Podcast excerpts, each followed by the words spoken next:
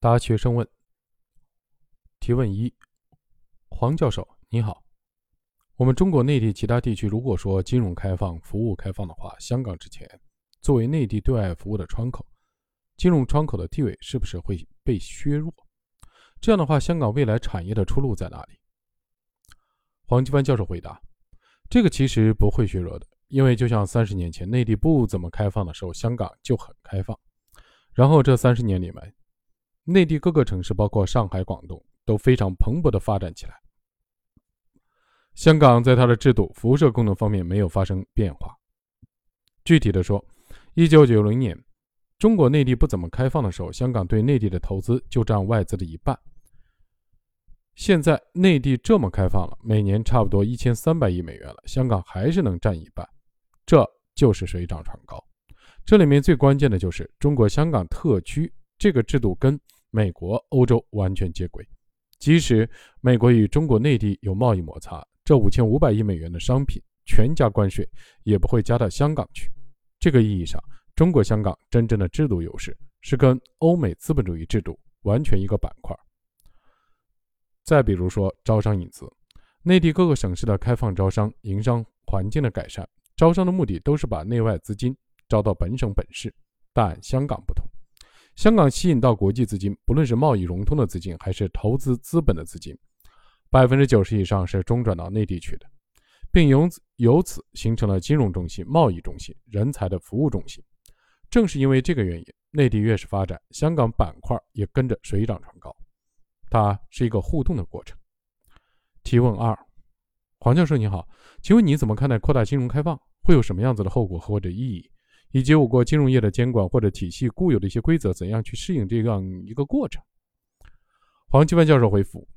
这个问题很重要，我刚刚因为时间关系没去展开，大家可以留意一下，在网上搜索一下2018到2019年党中央、国务院政策下发的文件，就是中国人民银行、中国银保监会和中国证监会，再加中国国务院金融稳定稳定发展委员会四个部门，一共发了六十四个文件性的政策。这六十四个文件政策里面，国务院的金融委发了十一个。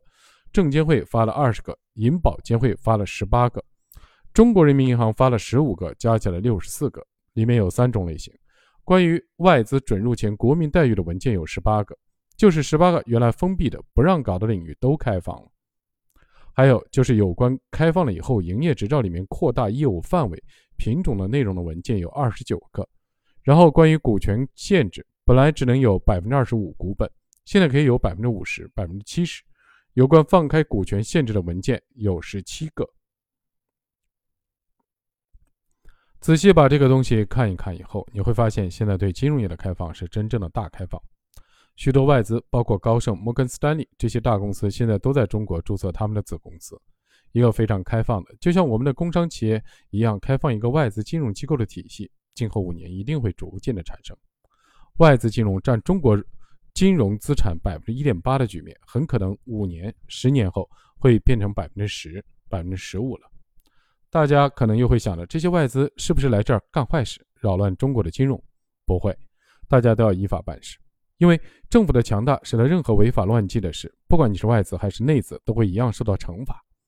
越是国际的企业，越是大的资产，反而越遵照国际的惯例做事，越照你的法规做事。而且把国际惯例上许多优秀的做法带过来，开放会带来国际资本，还会带来金融运行技术和管理，带来金融产品和市场渠道，当然也会带来国内金融机构之间的竞争。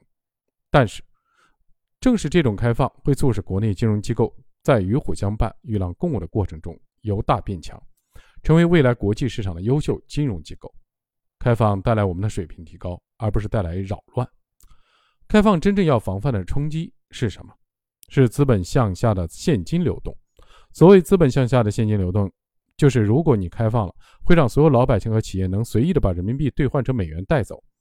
资本项目自由兑换，只有等到人民币成为世界硬通货，真正成为国际货币的时候，才可以放开。就像美国人从来不会对美元进行出进行管制，因为它是国际货币。我们贸易的向下的自由流动从一九九六年就开始了。但是资本向下不能自由兑换，这个要管住。这个不管住，每天几十亿美元往外走，一年就会走掉几千亿美元，那是对国民经济的伤害。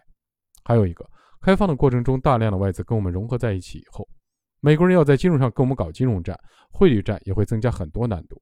这就像关税战，当中国和美国的企业在产业链、供应链中你中有我，我中有你的时候，你打我们一拳，自伤七成。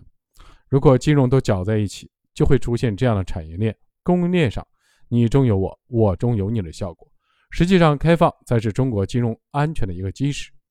在金融上，我们现在只能筑牢盾牌，资本向下不能随意流动和开放，至少等到人民币逐渐的国际化，成为世界的储备货币、硬通货了，到那个时候也不需要管制，自然而然就开放到位了。